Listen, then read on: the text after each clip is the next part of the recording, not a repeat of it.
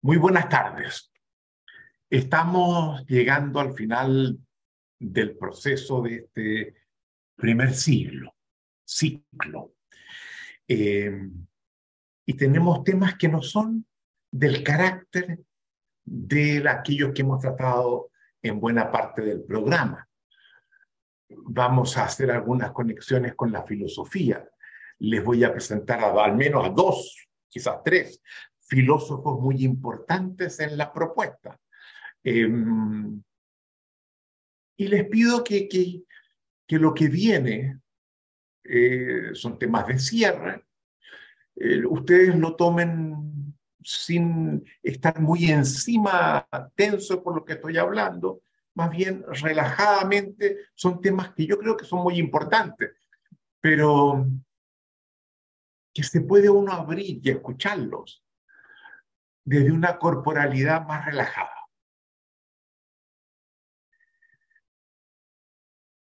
Durante buena parte del programa destacamos la importancia del lenguaje. Dijimos que el lenguaje es, es fundamental para comprender a los seres humanos. Sin embargo, es muy importante reconocer que el lenguaje tiene intersticios. El lenguaje proyecta sombras,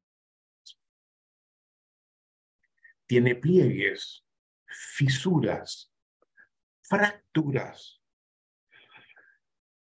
Y tras su despliegue, el del lenguaje, tal como lo dijimos, hace algunos días atrás, está el silencio. Ya abordamos el tema global del silencio, tratando de afirmar fundamentalmente una idea, la idea de la multiplicidad de silencios, de fenómenos de silencio que existen. Hablamos de 15, ¿se acuerdan ustedes? Cajas o containers con experiencias de silencio distinto. Vimos cómo se conectaban con las emociones y cada emoción arrastra un silencio diferente. Y les dijimos que íbamos a profundizar en dos experiencias de, de silencio. Las rutinas defensivas del callar. ¿Qué tema? Hay quienes dicen, pero ¿cómo eso no me lo enseñaron al comienzo? Es imposible, porque para poder resolver el tema, requeríamos las distinciones y competencias que durante el programa hemos ido desplegando. Pero muchos, una vez que termine el programa, van a tener que partir a hacerse cargo de sus rutinas defensivas del callar, ¿verdad? Y les dije también que íbamos a entrar en un tema que para mí es, es muy inspirador, que es lo que llamamos los lenguajes de lo inefable o el lenguaje de lo inefable. ¿Qué es lo inefable? Lo que no logra expresarse adecuadamente a través del lenguaje. Que no logra ser dicho. Puedo apuntar a ello. Pero va, queda siempre en una cierta sombra y queremos abordar ese capítulo de experiencia que tienen relación con el lenguaje de lo inefable. Hemos hablado de los distintos roles que el lenguaje juega en nuestra existencia. Hablamos cómo el lenguaje nos permite generar sentido. Los seres humanos, como todos los seres vivos, tenemos que asegurar que somos capaces de reproducir la organización biológica que sustenta nuestra vida. Es lo que Maturana llama la autopoiesis. Pero nosotros sostenemos que los seres humanos, además de cumplir con este imperativo que acabo de mencionar, que todo ser vivo tiene que cumplir porque en la medida que no reproduce su organización, se desintegra y muere. Nosotros, los seres humanos, tenemos lo que yo llamo una autopoiesis de segundo orden. Tenemos que ser capaces de reproducir un juicio sin el cual nos es muy difícil vivir. El juicio, mi vida tiene sentido.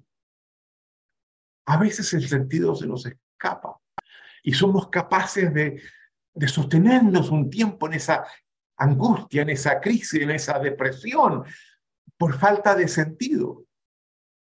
Pero si vemos que el sentido no tiene cómo volver, nos acercamos al suicidio, a optar, a tomar nosotros mismos la acción de terminar con nuestra vida, porque una vida sin sentido no merece ser vivida.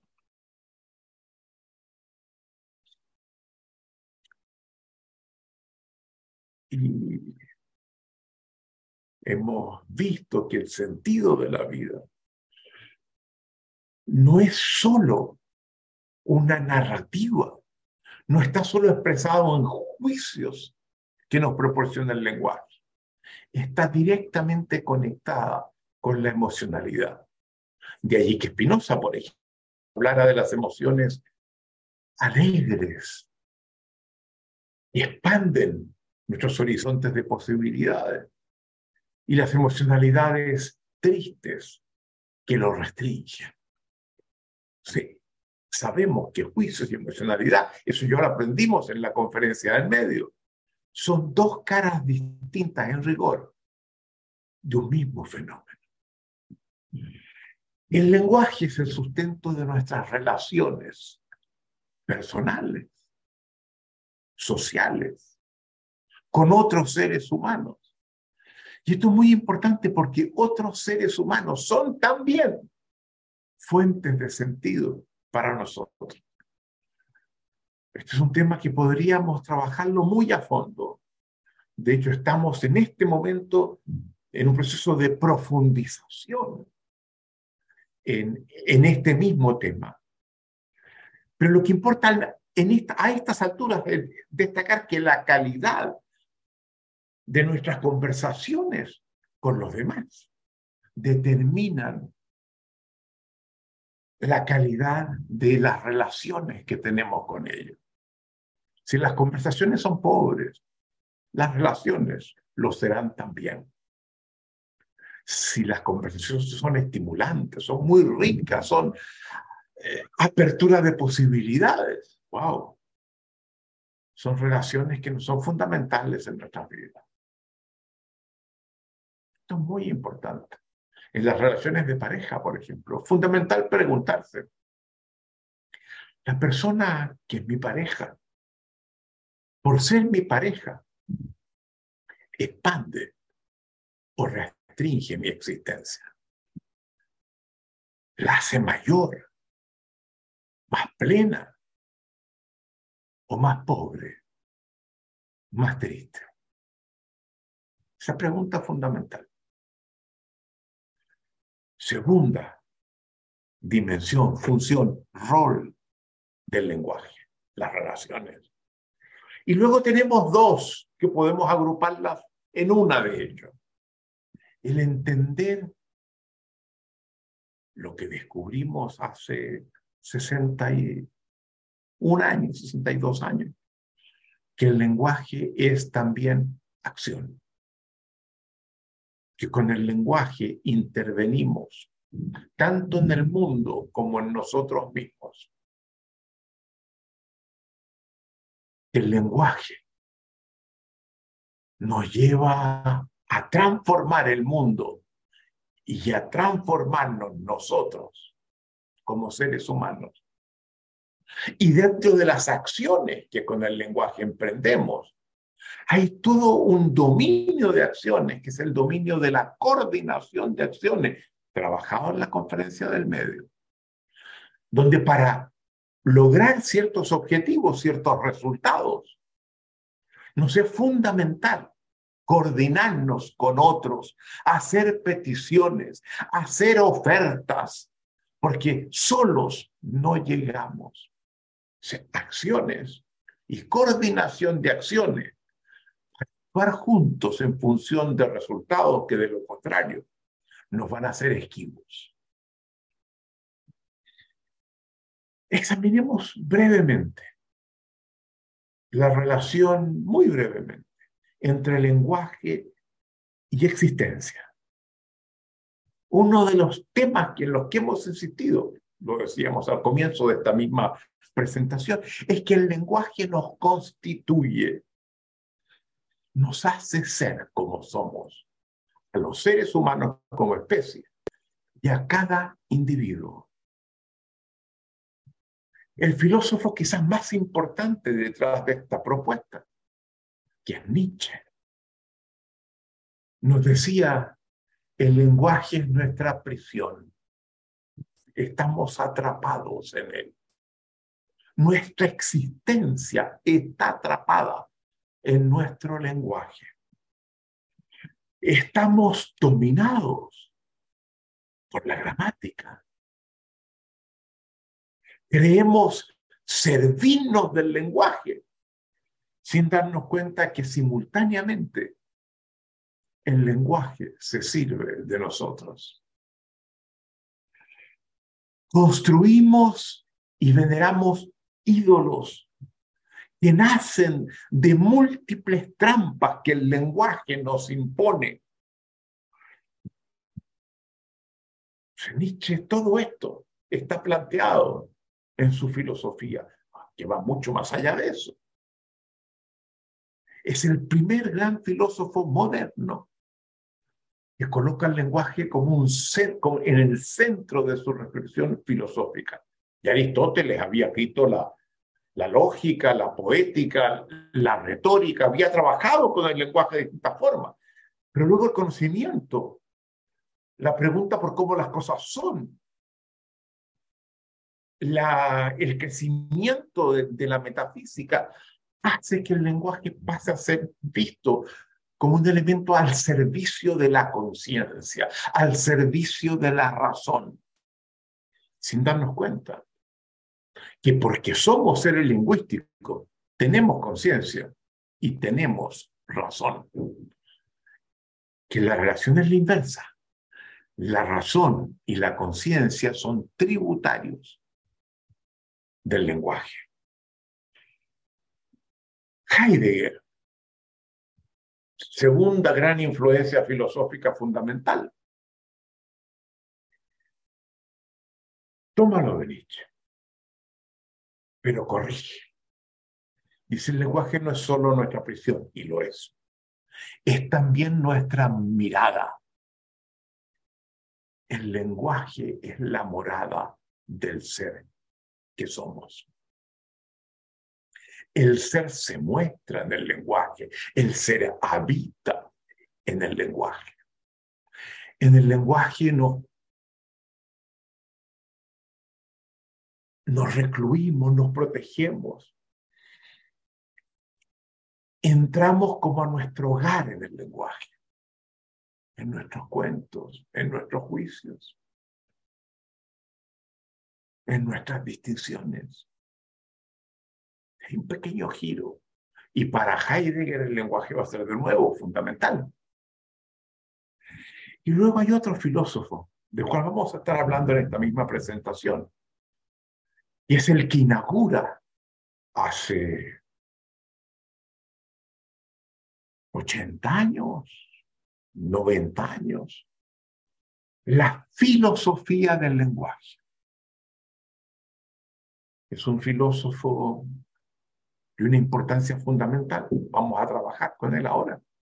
Ludwig Wittgenstein, filósofo que tiene dos filosofías radicalmente distintas.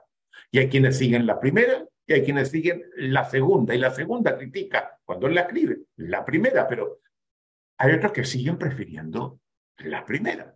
Son radicalmente distintas su, su filosofía. Wittgenstein es un filósofo judío, lo vamos a ver, Y quiero destacar que en esta propuesta hay al menos cuatro filósofos judíos que juegan un rol fundamental en lo que hacemos. Wittgenstein es uno de ellos. Gran filósofo del lenguaje. Pero también está Martin Buber, que trabaja las relaciones entre los seres humanos. Luego hay otro que muy cercano a Martin Buber, también judío, profundiza en una filosofía que trata de desentrañar los fundamentos de una ética de la convivencia. Y él es Emmanuel Levinas. Hay una dimensión ética, tanto en Buber bueno, también en Wittgenstein, ustedes lo van a ver, como en Levinas, Emanuel Levinas, que nace en Lituania y muy tempranamente, antes de los 30 años, se nacionaliza francés y vive el resto de su vida fundamentalmente en Francia. Y por último hay uno que, al que yo le he dedicado los últimos dos años, que es Jacques Derrida, también francés, nace en Argelia, hijo de padres judíos, se traslada a Francia y donde hace una contribución pero fundamental, entre otras, una contribución que abre un camino para entender el dominio de la espiritualidad del que vamos a estar hablando ahora. Fundamental.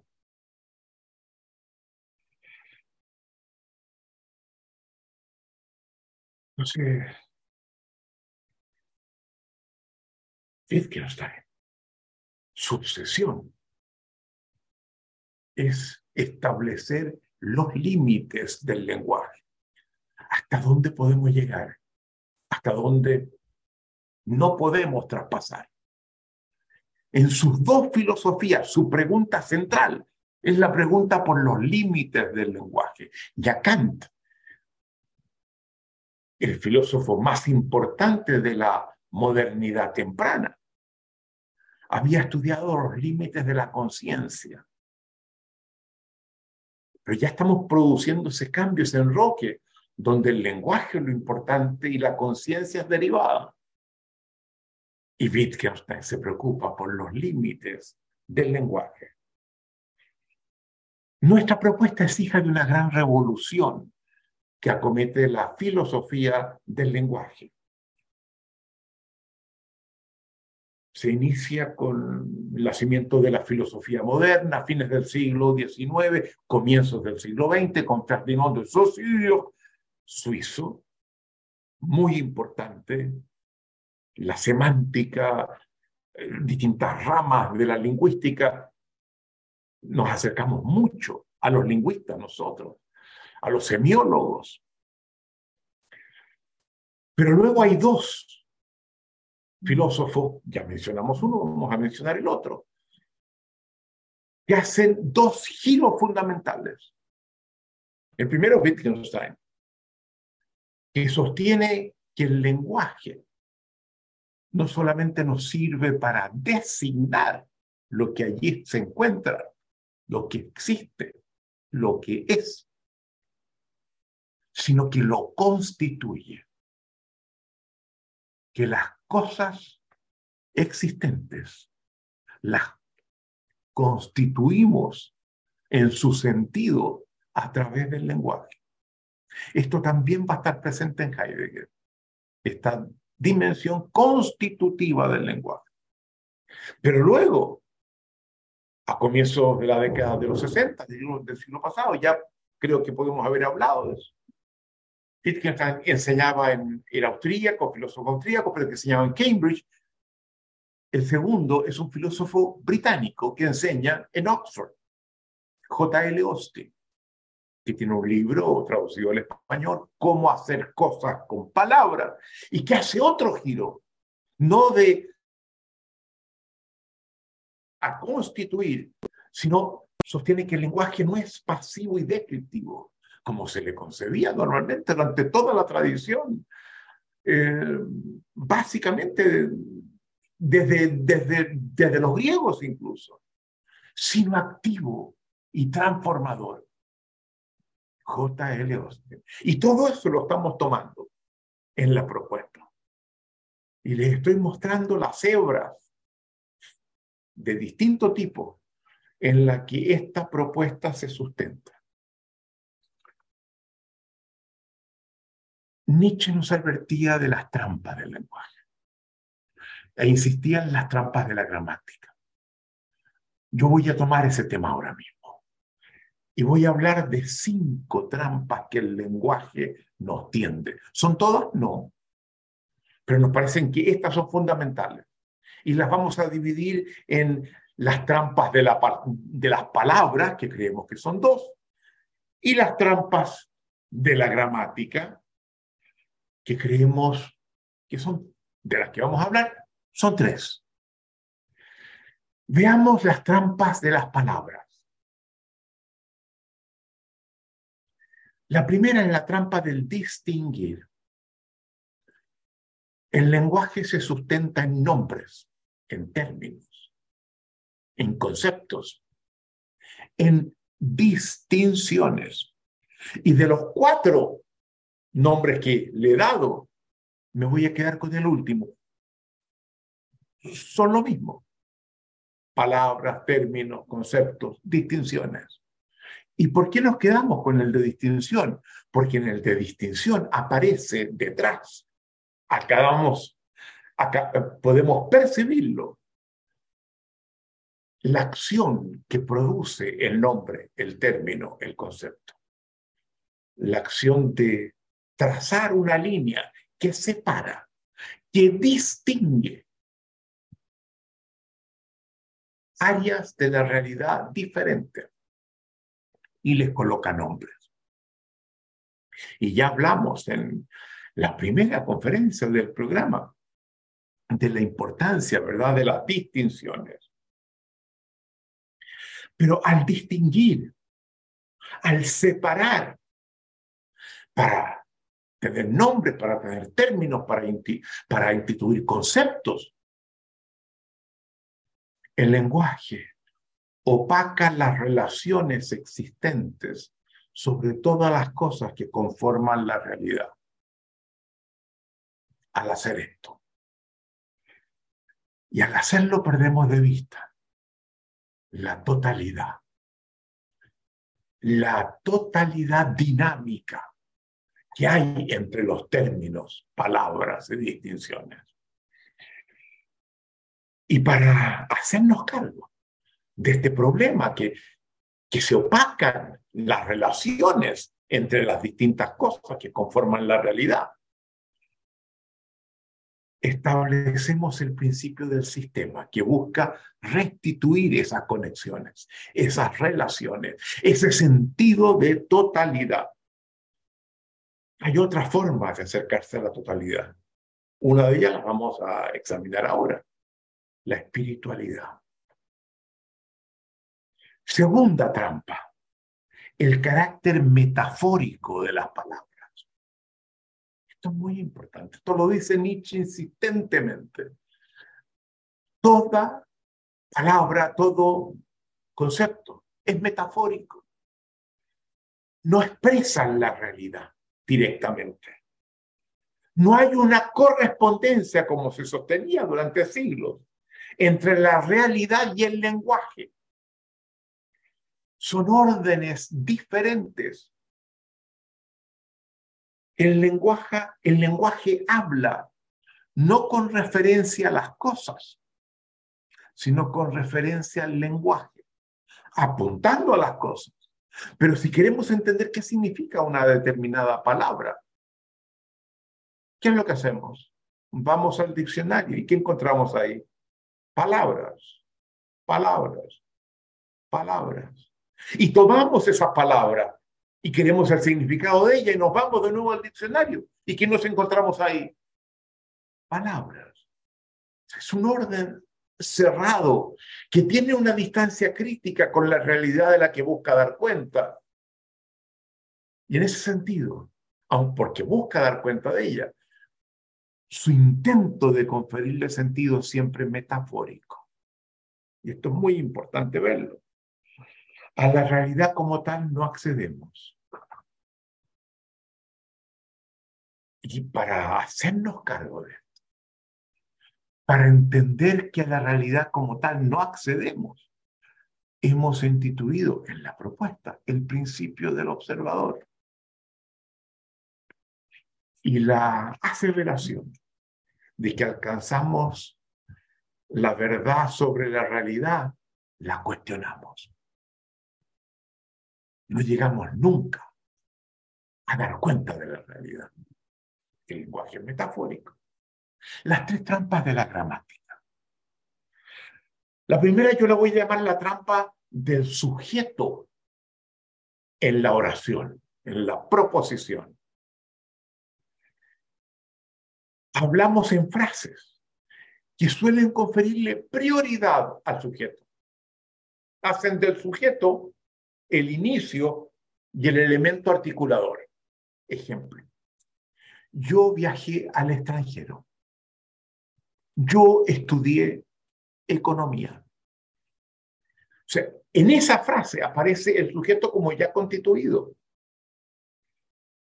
Y vemos la acción que hace ¿Y hacia dónde se dirige la acción? Viajé, estudié, estudié qué? Economía. ¿Viajé dónde? Al extranjero. El sujeto aparece ya como plenamente constituido. Vemos sus acciones y vemos hacia dónde se dirigen las acciones. Pero esto opaca el hecho de que por yo haber viajado al extranjero, me transformo no soy el mismo sujeto que por haber estudiado economía. Salgo de economía. Siendo distinto. El sujeto no queda incólume, como fue mencionado en la frase. Entonces se opaca el hecho de que la acción constituye al sujeto, lo produce.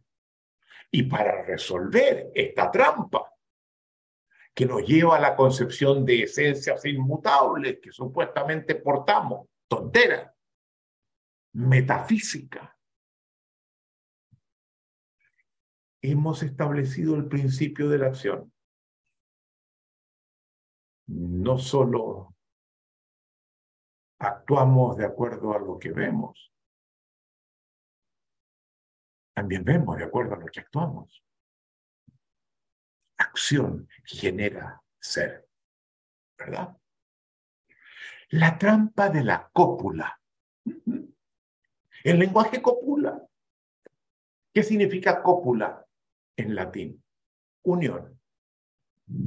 Para expresarse el lenguaje requiere entrar en unión unas palabras con otras. Y hay un tipo de proposición que son las proposiciones de identidad, que son particularmente importantes, porque descansan en el verbo ser, establecen la unión usando el verbo ser, que integra sujeto y predicado. Y el sujeto se supone que se expresa en el predicado. Y el predicado da cuenta del sujeto.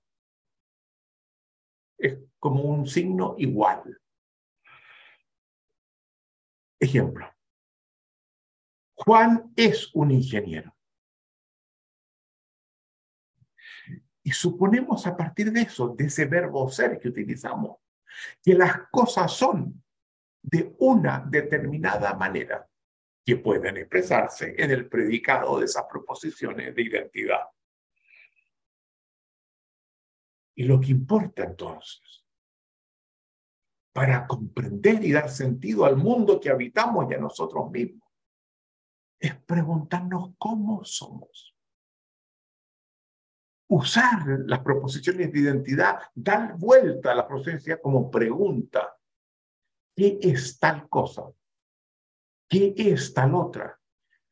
Y acudir a los predicados para conocer cómo las cosas son.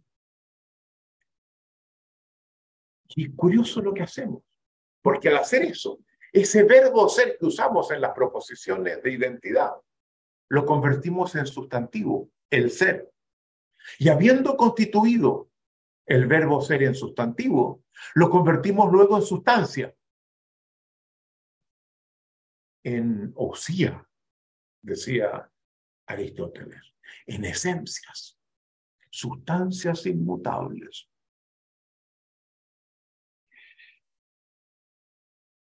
Y eso nos lleva a la ilusión de la permanencia del ser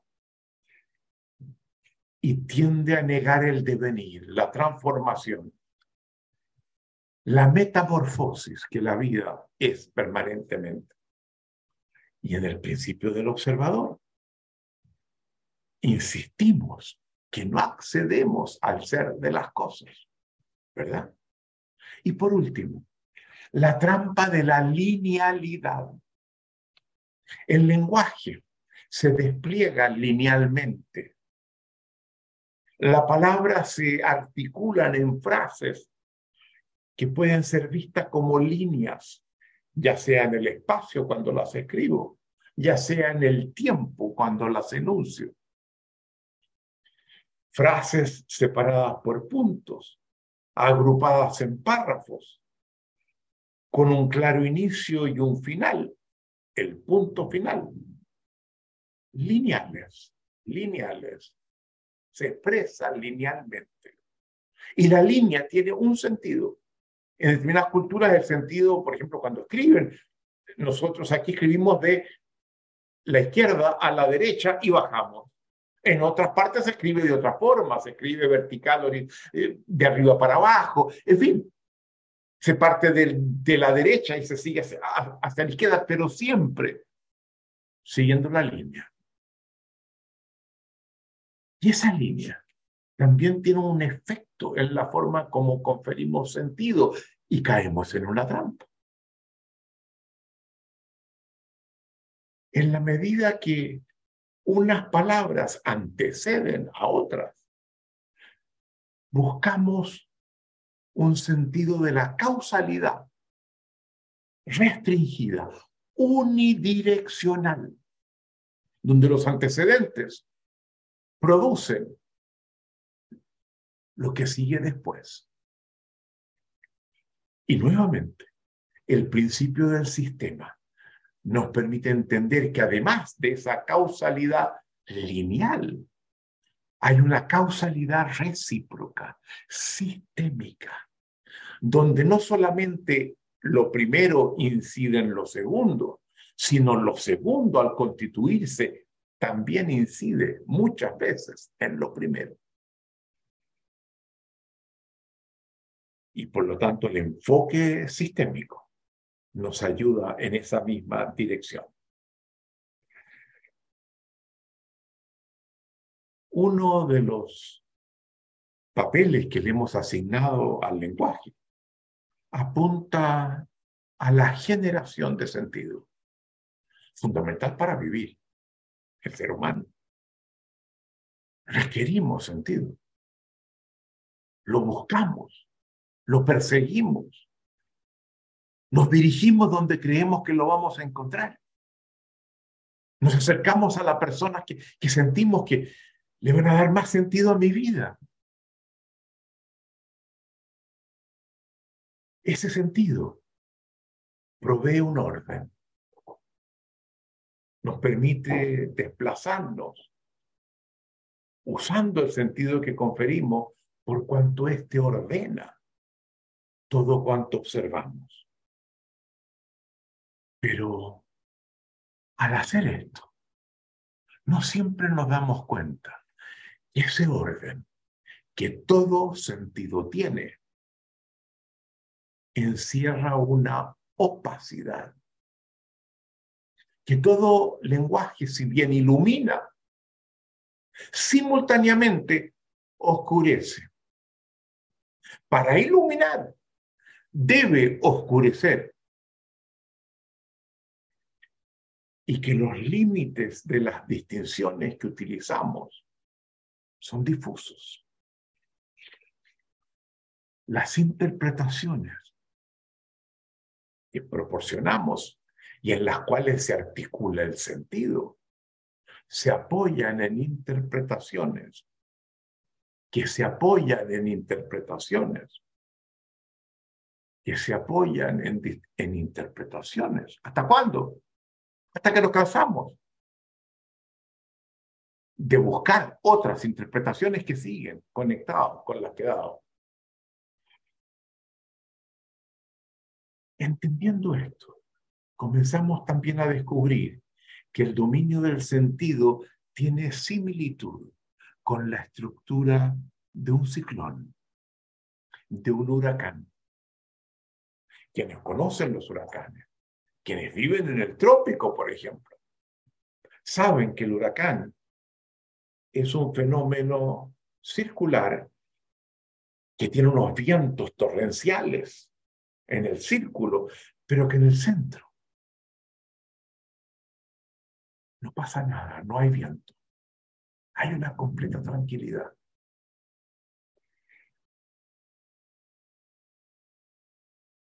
Hay una suerte de hoyo negro. Hay un centro misterioso del ciclón. Los vientos huracanados giran alrededor de un centro donde el viento prácticamente no existe. Y eso pasa con el lenguaje.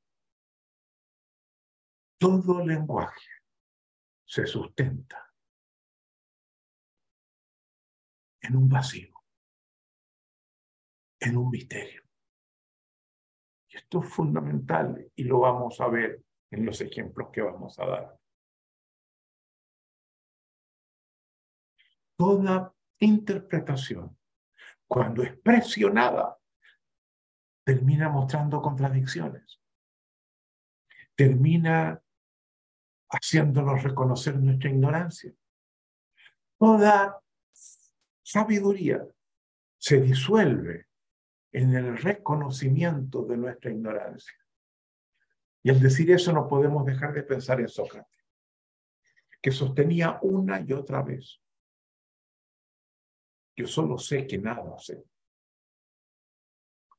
Y un ciudadano de Atenas, contemporáneo de Sócrates, fue al oráculo de, de Delfos y le preguntó a la pitonisa que expresaba la sabiduría del dios Apolo, ¿cuál es el ser humano más sabio de toda Grecia?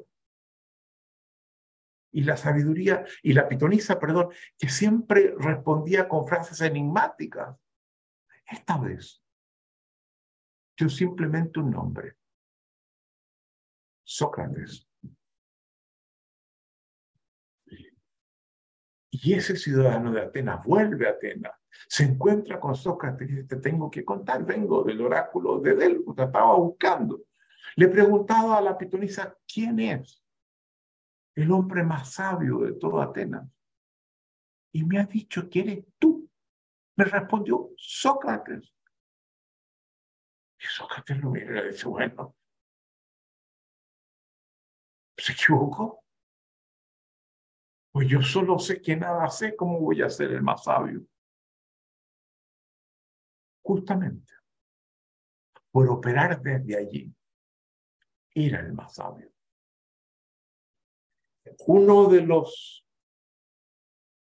aportes de los que se han llamado los filósofos franceses malditos, donde está Bataille, donde está Foucault, donde está Deleuze, donde está Baudrillard, donde está Paul Levinas, donde está uno que les mencionaba, que es Jacques Derrida, desarrolla una filosofía que él llama el deconstruccionismo que es el desmontar las interpretaciones para llegar a sus incoherencias y contradicciones y buscar formas de resolución del sentido que ellos buscan expresar por vías distintas. Es una gran contribución filosófica de la segunda mitad del siglo pasado en Francia. Y de las cosas que nos dice Derrida, es todo orden, Y el sentido es crear orden.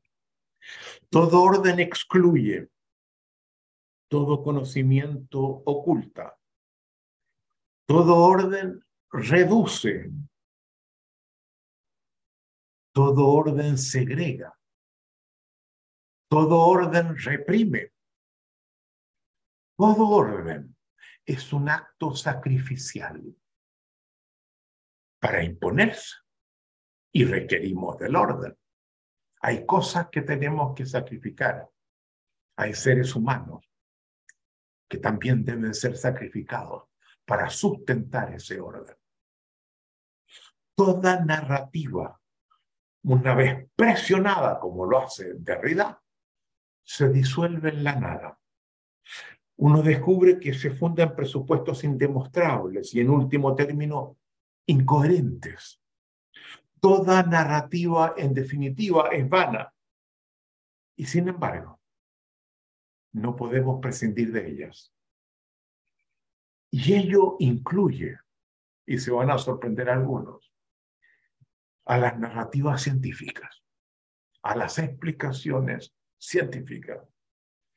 Y hay una experiencia que acude en la década de, de las 30, en la que un gran poeta hindú, Rabindranath Tagore, premio Nobel, decide invitar a al científico más importante de esa misma época, premio Nobel, Albert Einstein, judío. Y le dice, mire, usted lo he escuchado decir que aportado conocimientos verdaderos de gran importancia. ¿Por qué sostiene que lo que usted ha hecho es verdadero? Bueno, porque he usado determinados métodos que generan la verdad. ¿Y por qué dice eso? ¿En qué se apoya para decir que esos métodos que usted utiliza generan la verdad? Bueno, porque hay toda una comunidad de científicos que así lo sostienen. ¿Y de dónde esa comunidad le da sustento a esto que me acaba de decir? Dense cuenta lo que está haciendo Tagore, lo que hacía Sócrates, preguntar y preguntar y preguntar, indagar. Sócrates era el genio de la indagación. Y sigue indagando. Y llega un momento Sócrates donde Einstein le dice, bueno, ¿qué quiere? Pues, porque creo en eso. Alex, usted cree. Usted tiene fe en esto último ¿Dónde paró. Sí, le dice esto. Y déjeme decirle, usted me acaba de demostrar que lo que hago descansa en la fe y que soy mucho más religioso de lo que yo pensaba. Interesante, ¿verdad? Y es muy interesante incluso la personalidad de Einstein, que llega a reconocerlo así. Ser sabio. El lenguaje, y esto es importante, no es capaz de dilucidar el misterio. Se sustenta en él. Es más, muchas veces lo genera. Y sin embargo, lo más importante en la vida de los seres humanos es su relación con el misterio. El lenguaje puede acercarse al misterio, puede apuntar a él, como el proverbio Zen que dice que habla del dedo que apunta a la luna, pero no es la luna el dedo que apunta. Y puede apuntar de muy distintas maneras puede reconocer el misterio hablando de los límites que el lenguaje tiene. Eso es lo que Wittgenstein se va a proponer hacer. Y es parte de lo que estamos haciendo aquí. Puede también apuntar al misterio acudiendo al lenguaje poético a la metáfora. Pero no olvidemos, todo lenguaje es metafórico. Eso fue lo que nos dijo Nietzsche. Puede hacerlo apuntando al lenguaje místico de los místicos, los místicos que buscan acercarse a los misterios insondables. Para entender los místicos, déjenme introducir una distinción, corto y nombro. Las partes le coloco nombre. Los griegos posteriores de la antigüedad, los filósofos helenísticos, estoicos, epicúreos, escépticos, hacían una distinción con respecto al, lenguaje. Hablaban del lenguaje catafático, que es un lenguaje que busca afirmar, que habla en positivo, que busca entregar los atributos de las cosas. Esto es así, ta, pa, pa, pa. Y el lenguaje apofático, apófisis en griego es negación, que no signa atributos, que opera negando dimensiones de lo que busca hablar. Pero al introducir distinciones, pero al introducir negaciones, avanzamos, nos desplazamos y logramos tener una visión de lo que hablamos de una profundidad insólita. El lenguaje de los místicos suele ser recurrentemente un lenguaje apofático, negativo. Y quiero dar unas citas de pensadores místicos. Meister Eckhart define de la Edad Media, lanza una frase sorprendente. Ruego a Dios que me libere de Dios que me libere de Dios. ¿Y a qué Dios le estás pidiendo? Si hay que liberarse de Dios, ¿cómo le pides a Dios? Que te produzca la liberación. ¿Qué quiere decir, Maestro Que los conceptos positivos de Dios son siempre insuficientes. Vamos a tomarlo después. El concepto de Dios es un concepto trascendente, que Dios es infinito y que un ser finito como nosotros no logra describirlo como, no diría como es, porque Dios es el creador de lo que hay. Hay una pregunta habitual en teología, ¿existe o no existe Dios? Pero si Dios es el creador de la existencia, esa pregunta no le aplica a Dios. Él crea la existencia. ¿Se dan cuenta? Cuando empezamos a descubrir que preguntando para dar respuestas en positivo, terminamos en el sinsentido. Teresa de Ávila, Santa Teresa, judía, convertida al cristianismo. Y San Juan de la Cruz, su gran amigo. No solamente místicos, poetas, los dos. En sus poesías ambos utilizan una misma frase. Dicen, muero porque no muero. A un metafísico eso lo, lo, lo, lo enloquece, bueno. ¿Cómo va a morir porque no muere? Porque si muere porque no muere, está muriendo. Pues entonces. La lógica catafática. ¿Qué quieren decir con eso?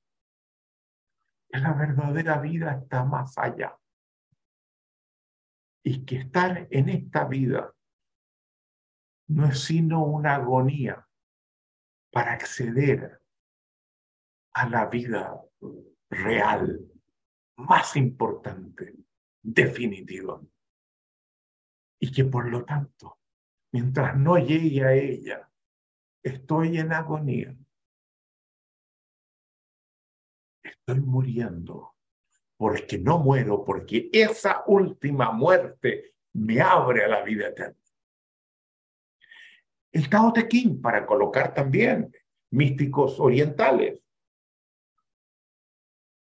El Tao Te Ching es el libro que trata de mostrarnos el camino hacia la trascendencia. El Tao, eso es el camino hacia la trascendencia.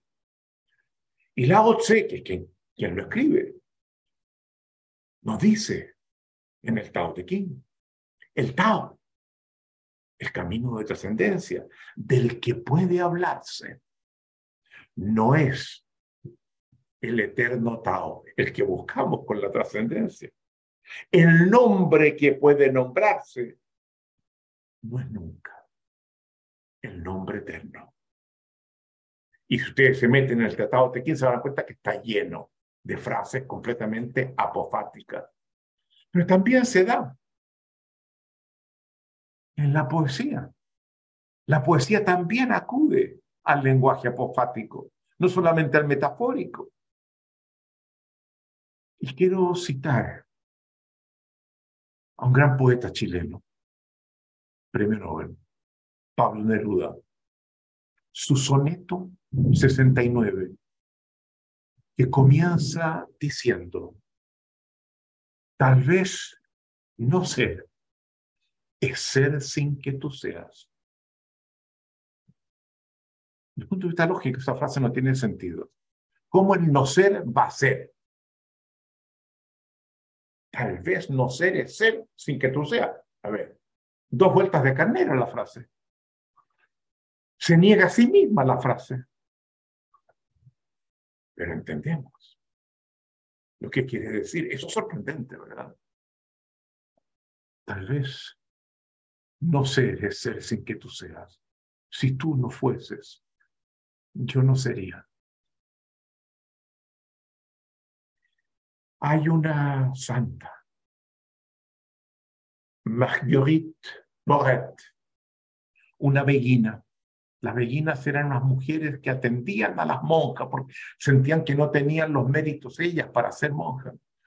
Eran por lo general analfabetas, pero Marguerite Boret era sabía escribir y leer y, y escribe un libro que, que va a tener un cierto impacto importante en la Edad Media.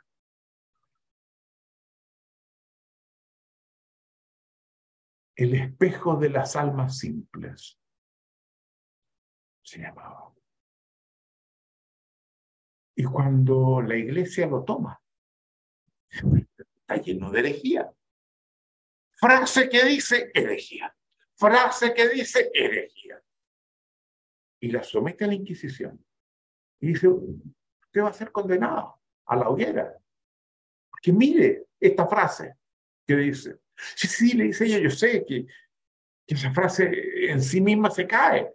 Y eso es lo que digo en la segunda frase, la, la que sigue niega esa que usted me mencionó. Pero le voy a leer la segunda entonces. Herejía. Sí, sí, pero la que sigue niega la anterior. La iglesia no estaba en condiciones entonces de darle legitimidad al lenguaje apofático que Marguerite Porret utilizaba para expresar su fe, su misticismo.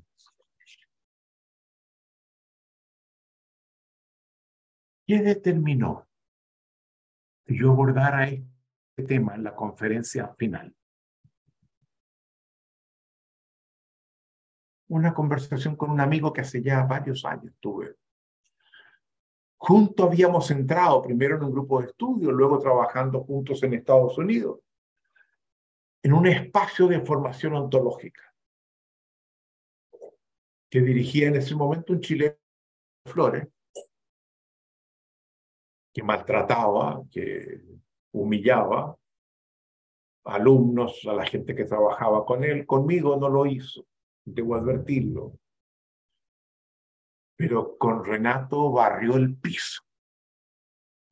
Lo convirtió en su asistente y lo maltrató de una forma que lo hace caer en una depresión brutal en la que se mantiene Dos años.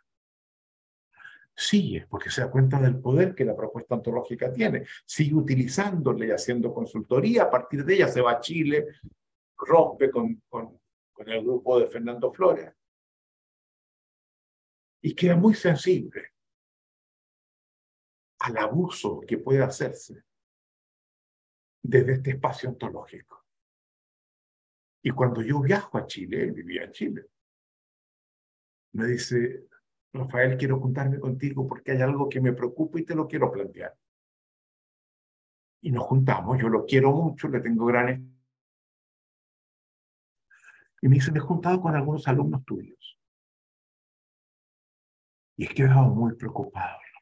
Tú sabes lo que me pasó a mí y a tanta otra gente en California cuando trabajábamos juntos, ¿te acuerdas? Y esos alumnos tuyos hablan con una soberbia, hablan con una arrogancia, como que hubieran dado con la verdad final de todo.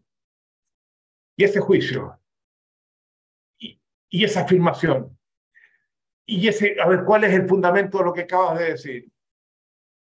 Y no se pide así. Aquí faltó una declaración.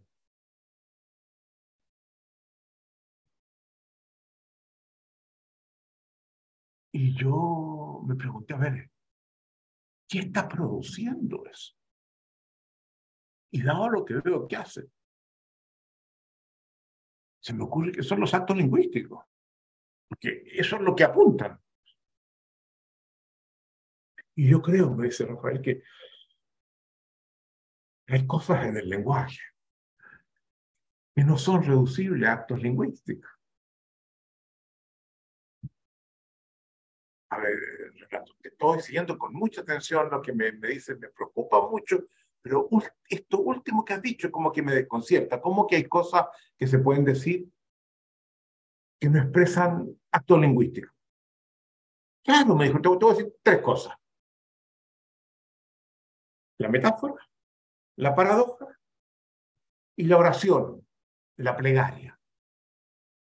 Mira, ahí no hay. Yo digo, a ver, a ver, Renato, ¿cómo que no hay? Las metáforas son dos afirmaciones que se contradicen entre sí, pero son dos afirmaciones. Si no hay esas afirmaciones, no hay metáfora. ¿Verdad? La paradoja, perdón. La metáfora habla sobre algo sin realmente ceder a ese algo. Pero ese hablar lleva, lleva declaraciones, juicios. Y la plegaria, tomemos el credo. Creo en Dios Padre, declaración. Todopoderoso, juicio. Y se y, y peticiones. Y está todo entero la oración compuesta por actos de lenguaje. Pero me preocupa lo que me dice, porque te creo. Y voy a decir, las respuestas que me has dado están, muy buenas, acepto, la foto, saco los ejemplos, mal, mal ejemplo. Déjame ver, ver si, si encuentro otro, Rafael. Espérate.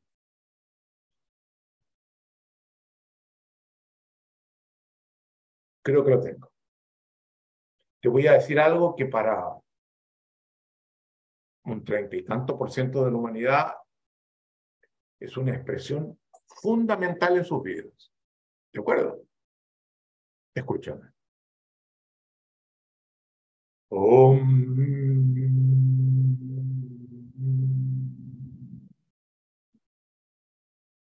Afirmación, declaración, juicio, petición, objeto. ¿Qué y yo le digo, de acuerdo, tú sé, lo veo. Y te prometo que me voy a hacer cargo de lo que me estás diciendo. No me había dado cuenta que eso pasaba. Y te agradezco infinitamente lo que me estás contando. De ahí surgió esta presentación. Les quiero hablar de Wittgenstein. Porque tiene que ver con esto que estamos hablando. Su obsesión por establecer, por identificar los límites del lenguaje. Wittgenstein vive en la Austria, en Viena, de la vuelta del siglo XX, del XIX al XX, donde se produce en Viena un florecimiento de las humanidades, de la filosofía, de la ciencia, surge el psicoanálisis, surge, el sionismo, surge el fascismo, todo eso en Viena. Lugar pero insólito en esos años. Y uno de los, elementos que, contribuye a eso es la emergencia del café vienés. Hay un gran investigador de los temas de innovación que insiste en la revolución científica cuando surge en Inglaterra. Surge en función de una crisis de la taberna, del pub,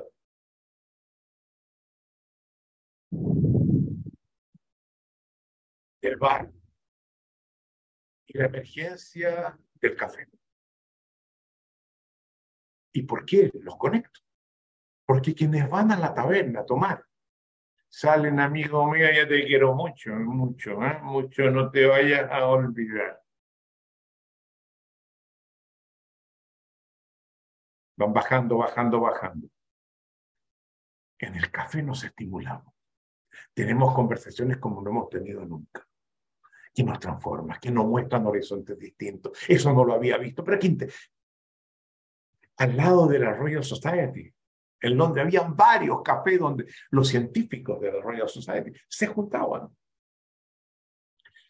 Los Wittgenstein, para volver a ellos, son una familia muy rica en Austria. Son los productores del acero, el equivalente a los Krupps, también productores del acero en Alemania es un gran patriarcado. El viejo Wittgenstein era muy respetable, muy admirado, de gran refinamiento cultural.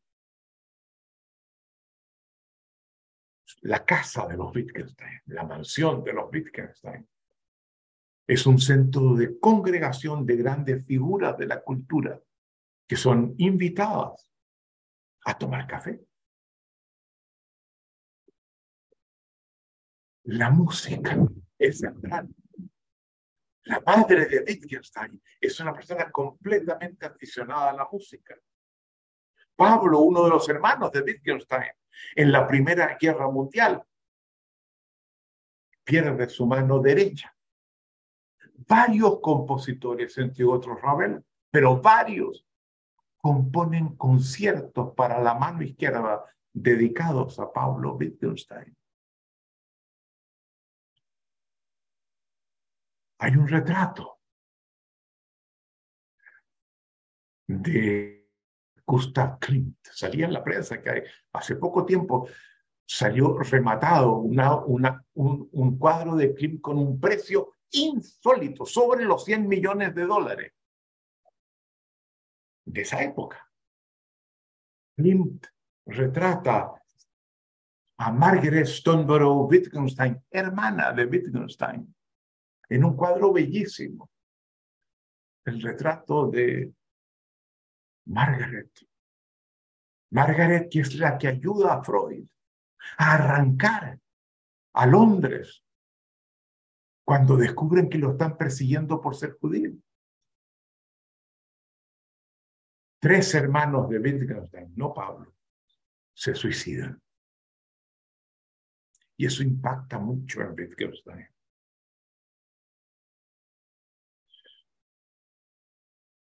Muy joven, decide irse a Manchester, en Inglaterra, a estudiar ingeniería aeroespacial, que, by the way, es lo que mi nieto quiere estudiar. Y cuando llega a Manchester, tiene dudas. Dice, ¿es esto lo que debo estudiar? Porque siempre me ha gustado tanto la filosofía. ¿No debería meterme a estudiar filosofía? Y decide, con ese sentido aristocrático de, un Wittgenstein de esa época, escribirle al filósofo más importante de esos años, que era un inglés, Bertrand Russell, profesor en la Universidad de Cambridge. Y le escribe, mire, profesor Russell, estoy en Manchester, vengo de Austria, he venido a estudiar ingeniería aeroespacial, pero siento que a lo mejor debería estudiar filosofía. ¿Usted podría ayudarme a discernir si dejo la ingeniería aeroespacial y me cambio a filosofía? Y Russell lo lee y le escribe, a mándeme unas páginas, cuatro o cinco páginas nomás, de lo que usted considera una reflexión filosófica. Y yo se las voy a leer y le voy a contestar. Y Wittgenstein le manda, improvisa y ahí. Y le responde Russell, mire, ya está inscrito en la Facultad de Filosofía. Yo voy a ser su guía, su mentor, su supervisor en sus estudios. Véngase de inmediato. Usted es un filósofo. Su gran obsesión, la de Wittgenstein, como decía, es establecer los límites del lenguaje en dos filosofías distintas. Una que se articula en una obra que escribe en la década de los 30, entiendo, que es el Tractatus Lógicos Filosóficos, usando lenguaje hermético de los filósofos, y otra que publicar póstumamente, que se llama Investigaciones Filosóficas. Nosotros seguimos más fuertemente a la segunda, la primera es muy interesante. Pero quiero hablarles de la primera. La primera son, la obsesión es establecer los límites del lenguaje. Son siete proposiciones. Puestas, cada una de ellas cabe en, en una página, una página y media. Una página, creo. Ahora, una vez que coloca la primera proposición, él la desagrega en proposiciones subalternas, las que desagrega en proposiciones subalternas y muchas veces las que desagrega en proposiciones subalternas hasta llegar a lo que él considera que es el fondo de lo que la proposición inicial planteaba. Y hace lo mismo con la segunda. La toma, desagrega, desagrega, desagrega en proposiciones subalternas hasta que llega al fondo. Y así lo hace con las primeras seis. Salvo la última, la séptima, en la que simplemente escribe aquello de lo que no podemos hablar, hay que vivirlo en el silencio. Él siente que ya ha trazado todo lo que el lenguaje puede y no puede en las otras, y ha dejado cosas muy importantes fuera. Y esas, el lenguaje no logra penetrarlas. Y su recomendación, no las desconozcamos, pero vivámoslas en silencio. El tratado es un texto que Wittgenstein escribe en la Primera Guerra Mundial, donde él era un enfermero del ejército. Llevaba en su mochila un cuaderno donde escribía estas cosas, eh, estas proposiciones, y llevaba un libro de Tolstoy también atrás. No deja de ser curioso que sea Tolstoy. Eh, la sensibilidad es muy parecida. Y cuando termina la guerra se da cuenta que ha escrito un libro, que es el Tractatus. Y lo quiere publicar en una editorial de un cierto pre prestigio. No se trata, eh, tenía mucho dinero, podía haberlo mandado a imprimir a una imprenta y haberlo repartido. No, no, quiere una editorial de prestigio. Y lo manda a distintas editoriales. Y en todas le dicen que no. No, no, no, eso no, eh, no, eso no lo va a leer nadie. No, no, eso no, no, no, no. Y sí, ¿qué hago? Russell filósofo más importante, célebre, que vendía como loco. Le dice, mire, he escrito una obra y no encuentro editor. ¿Qué me sugiere usted que haga? Mándeme la obra, le dice Déjeme leerla. La lee y wow. Y le escribe a su editor, Russell. Le voy a pedir que un, una persona que que fue alumno mío, le haga llegar un manuscrito. No lo lea porque no lo va a entender. Publíquelo. Y yo le garantizo que va a estar publicando una de las obras filosóficas más importantes de este siglo. Y le escribe a Wittgenstein, mándaselo a mi editor. Me ha dicho que te lo va a publicar. Y Wittgenstein le manda el manuscrito, pero lo acompaña con una, con una carta. Carta en la que dice, después de presentarse muy respetuosamente, le dice, mire, el texto que le mando tiene dos partes. Y me, es importante hacerle esta advertencia. La primera parte consiste en todo lo que el texto, el manuscrito dice. La segunda parte es la que incluye lo que el manuscrito no dice. Y le hago esta distinción para advertirle que la más importante no es la primera, es la segunda. Lo que quedó fuera, lo que no pudo ser dicho. ¿Y qué es eso que quedó fuera? Para Wittgenstein en la ética. ¿Qué es lo central?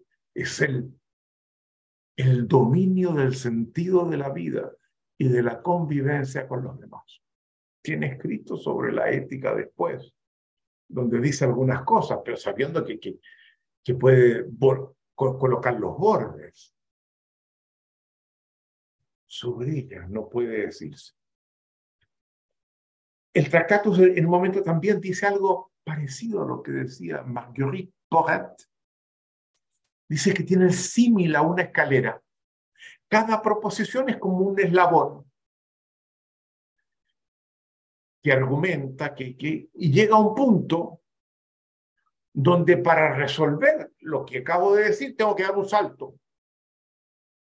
Porque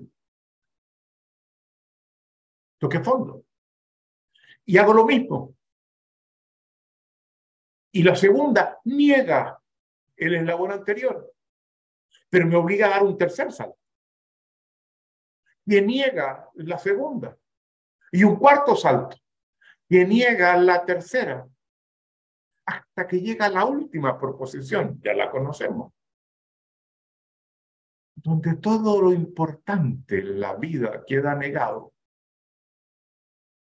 pero quien lo escribió y quien lo lee se encuentra en otra parte al terminar. No puede apoyarse nada de lo dicho, pero fue transformado.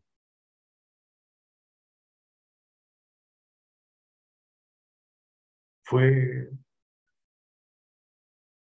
transportado a otro lugar.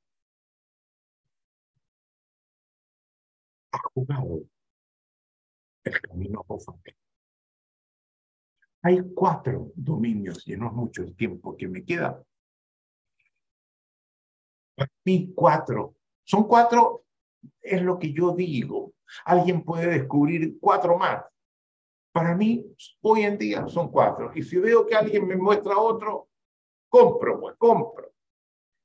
Como le compré a Renato cuando me hace hombre. Pero creo que hay cuatro grandes dominios de lo inefable. Y, lo, quiero hablar brevemente de ellos. Todos comienzan con E. De una vez, decía, son, son las cuatro E, decía yo, ironizando, de Rafael Echeverría. Cuatro. ¿Cuáles son las E? Primero, la estética. Conéctense con lo que es el arte plástico, la armonía de la forma, cómo nos tocan, cómo nos llevan, cómo nos transportan, cómo nos impactan. Vamos a las obras de arte musicales. lo que enriquece nuestra experiencia, lo que, lo que nos significa. La literatura, la poesía, la ficción literaria. Octavio Paz, premio Nobel mexicano, mira los metafísicos y dice, Platón echó a los, a los poetas de la República cuando escribe ese libro, La República, describiendo la, la polis ideal. Los saca porque corrompen a la juventud, no son rigurosos, no se rigen por la razón, corrompen. Y Octavio Paz dice, Hemos estado en lucha clandestina desde entonces. El aporte de la literatura es demasiado grande para prescindir de él.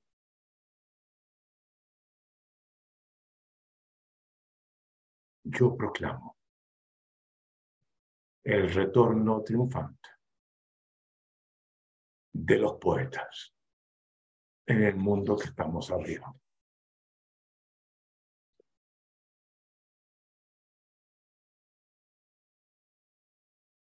Hay un grupo de escritores de comienzos del siglo pasado que para mí son gran, de gran importancia. Kafka, Rilke, Proust, Joyce, Verlo, en fin, Fernando Pessoa, portugués.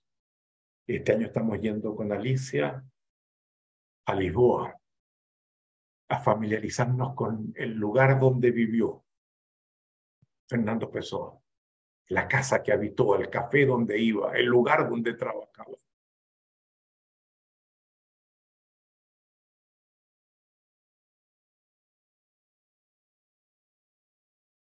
Fernando Pessoa nos dice, no solo somos nuestras acciones, principio número tres nuestro, lo que hemos hecho. También somos lo que no hemos alcanzado y que quedó la frustración de no haberlo logrado y lo que todavía no somos y esperamos ser.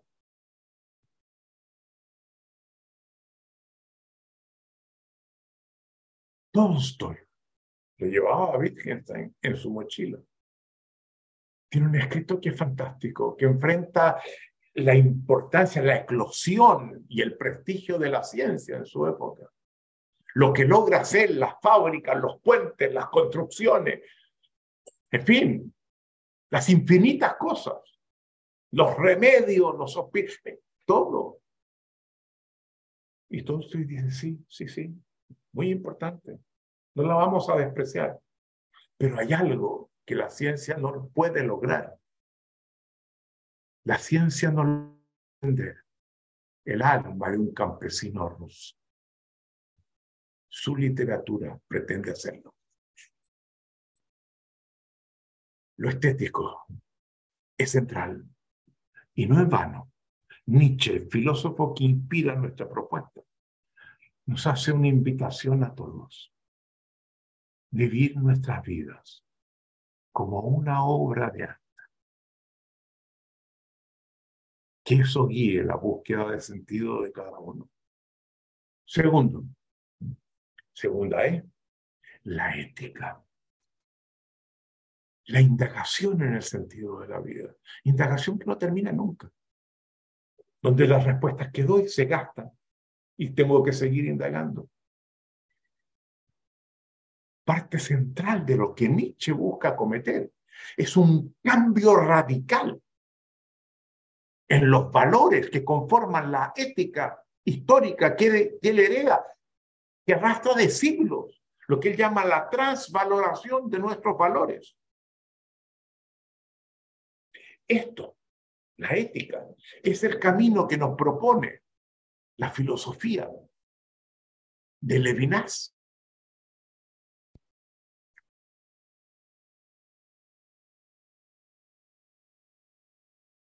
Nosotros insistimos una y otra vez, y sobre eso voy a insistir mañana, al final del día, en que si este programa y lo que hacemos tiene un dominio al que pertenece, ese es el dominio de la ética, de aprender a vivir con mayor sentido y en condiciones de convivencia favorables para todos.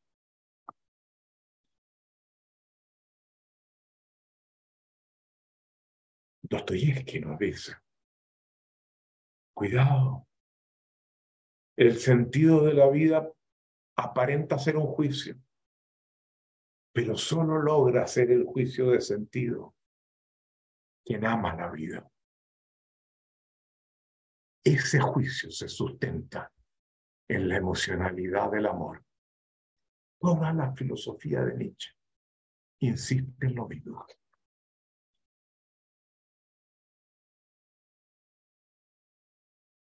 Y el amor a la vida, en último término, se encuentra más allá de las palabras, incluso antes de las palabras. En el fondo más profundo del lenguaje, que se sale del lenguaje, que está fuera de nuestros manuscritos y de lo que decimos, el dominio de lo inefable. Lo erótico. Tercero, hacemos una distinción entre sexualidad y lo erótico. La sexualidad es un acto biológico entre dos seres vivos. En lo erótico hay dimensiones que van más allá del intercambio meramente biológico, sexual, reproductivo. El lenguaje aparece. El papel de las imágenes. El papel de la fantasía y de las expresiones imaginarias del deseo. El deseo de lo inalcanzable. La locura del deseo. Lo erótico ha sido visto por quienes han tratado de abordarlo como un deseo incontenible de transgresión, de ir más allá de los límites, de superación de esos límites, de violación de las normas, de lo establecido, de lanzarse a lo desconocido. En lo erótico, logro la fusión con el otro. En el orgasmo logro una experiencia equivalente a la experiencia mística de los grandes místicos. Bernini, el gran escultor italiano, tiene una escultura de Santa Teresa de Ávila, bellísima. Está ella tendida con su hábito, tocándose un pecho y mirando hacia el cielo.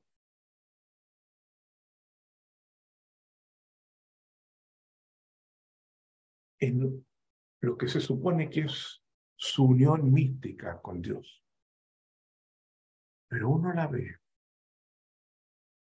y dice, está en orgasmo. Ese es el orgasmo.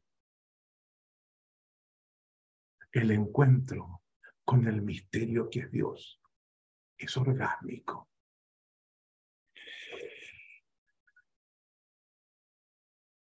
Los franceses llaman al acto sexual y a la experiencia del erótico la petite mort de alguna forma salgo fuera de sí y me lanzo por el barranco.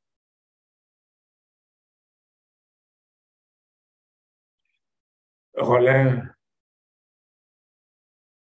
Romain Roland, escritor francés, literato, gran amigo de Freud, nos habla de la experiencia oceánica del orgasmo. Sabemos de lo que estamos hablando. ¿Cómo ponerle a esa experiencia? Palabra. Puedo apuntar a ella. Puedo mostrar aspectos que están presentes en la experiencia. Pero ¿cómo la explico? Y es muy interesante porque si uno mira la espiritualidad oriental, por ejemplo, en muchas de ellas, eh, en la India, por ejemplo, lo erótico es parte de la espiritualidad. En el mundo occidental es pecaminosa, es sancionada, es callada, más en ciertos países que en otros, en América Latina, por ejemplo, en México, en Perú, en Chile. Se calla mucho más que lo que se calla en el Caribe.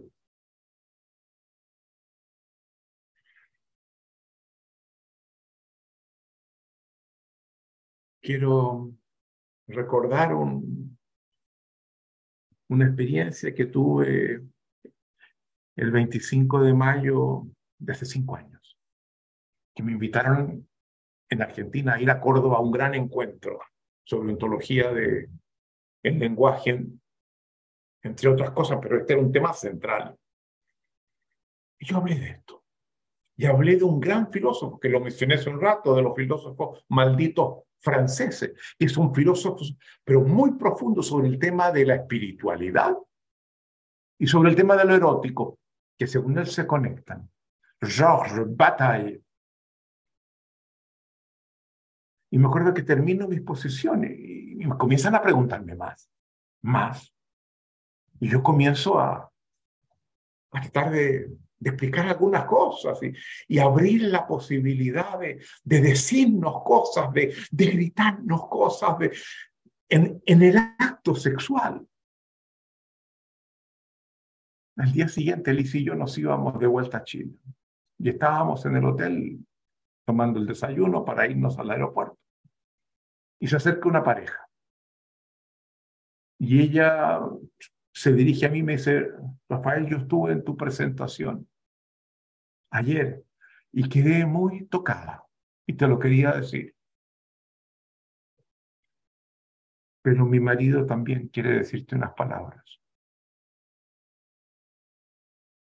él me dice, Rafael, a partir de lo que fue la escucha de mi mujer ayer, anoche, tuvimos la mejor experiencia de amor que hemos tenido nunca, que se atrevió a cosas que antes no se atrevía.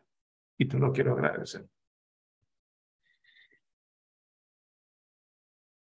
La espiritualidad es por excelencia la relación con el misterio. Y ahí tenemos a filósofos como Martin Buber, judío, Emmanuel Levinas, judío, que se acercan al misticismo hebreo. Buber se integra a una comunidad hasídica que practican una teología negativa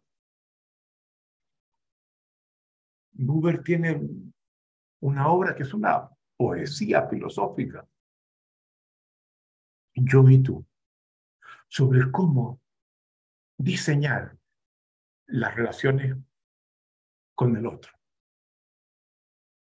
donde el misterio es central. Levinas hace exactamente lo mismo. Buber es quien nos dice que somos seres dialógicos, dice conversacionales, traducimos nosotros. Estamos en tres conversaciones, la conversación es con los demás, la conversación con uno mismo. Y la conversación con el misterio de la vida. Buber nos habla de las tres, descarta la segunda, porque dice con uno mismo no hay diálogo. Pues. El diálogo requiere dos, diálogo, dos. Y con uno mismo es uno mismo. Pero Pessoa nos advierte. No somos uno, somos múltiples. Walt Whitman, el gran poeta, americano, en una poesía, su más importante obra, expresa, contengo multitudes. Soy, me contradigo, claro que me contradigo, pero evidente, contengo multitudes.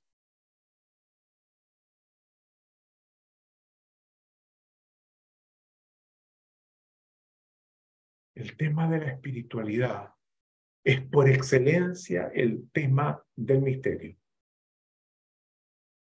Es un tema fascinante, sobre el cual no voy a decir mayor cosa ahora, porque en la última conferencia del avanzado quiero coronar con este gran tema. Y van a ver cómo tenemos la obligación de abrirlo. Porque hemos vivido una espiritualidad contaminada por la mirada metafísica, las explicaciones, la racionalidad, las preguntas equivocadas que apagan el misterio. Pero hay otra forma de espiritualidad que alentamos, Fernando Montes, jesuita, compañero de estudios de Francisco el Papa. Una vez funda la Universidad Alberto Hurtado en Chile, que es la universidad jesuita. Dijo una frase, una vez, frase que a mí me encantó. En el Dios de los ateos, yo tampoco creería. Me gusta la frase porque está escrita en, octava. Y octava es el idioma en el Quijote de Sancho. Sancho habla en octava. El Quijote habla no sé cuál, pero no es octava. Y si ustedes cuenta, en el Dios de los ateos, ocho. Yo tampoco creería, ocho. Pero ¿qué me interesa del contenido de esa frase? que nos advierte el Dios en el que yo creo o no creo es un concepto que yo establezco. Y que el ateísmo al que a veces soy llevado tiene que ver con que el concepto de Dios que establecí lo produce pero que no podemos prescindir esa dimensión de la existencia que contribuye al sentido de la vida, que es la espiritualidad.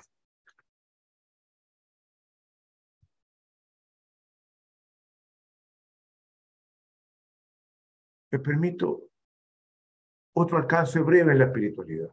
Yo soy gran admirador de Camus, un ser excepcional, que tiene distintas obras sobre el fenómeno del el nihilismo, como lo tiene Sartre también, que escribe El extranjero, una persona que, que vive sintiéndose que no pertenece a este mundo, que nada tiene sentido, que da lo mismo, que va caminando por una playa. Y por darse un gusto en ese nada vale nada, ve un argelino que se le acerca y ¡paf! lo mata. Ya hay un escritor argelino vivo, contemporáneo, Kamel Daoud, que escribe un libro que se llama Merceau, que es el nombre del personaje de Camille que caminaba por la playa. Libro escrito el 42. Este libro es escrito el 2013, el de Kamel Daoud y trata de seguir qué pasó luego, después del asesinato. Y revisa todo lo que pasó. Y en esa hora, que no se las voy a contar, lanza una frase que la veo inspiradora. Dios no es una respuesta. Dios es siempre una pregunta que no terminamos nunca de hacer. ¿Qué buscamos con esta presentación?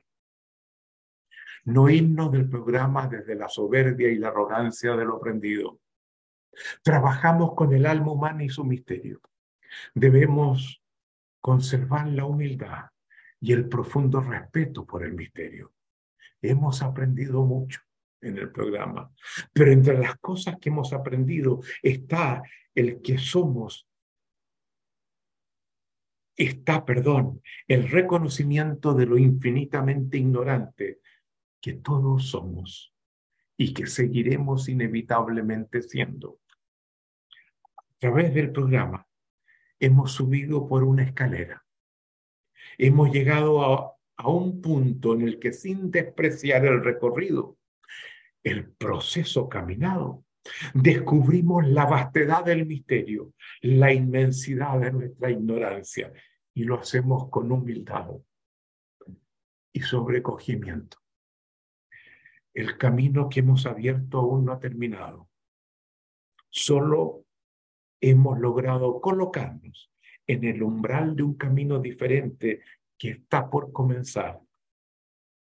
No se trata de un camino ya trazado. Cada uno de ustedes tendrá que diseñarlo desde su plena autonomía, desde su plena dignidad. Esa será la obra de arte de cada uno de ustedes. Y lo harán con su familia, en su trabajo, con sus amigos, en su comunidad, en la construcción de sus identidades públicas y privadas. Pero no olvidemos que al final de ese camino está el misterio, un misterio al que nunca realmente arribaremos, pero que tendrá la fuerza de guiar nuestro caminar. Este programa tiene dos partes. La primera apunta a todo lo que él incluía. La segunda, a lo que ha tenido que dejar fuera. La más importante no es la primera, es la segunda. Muchas gracias.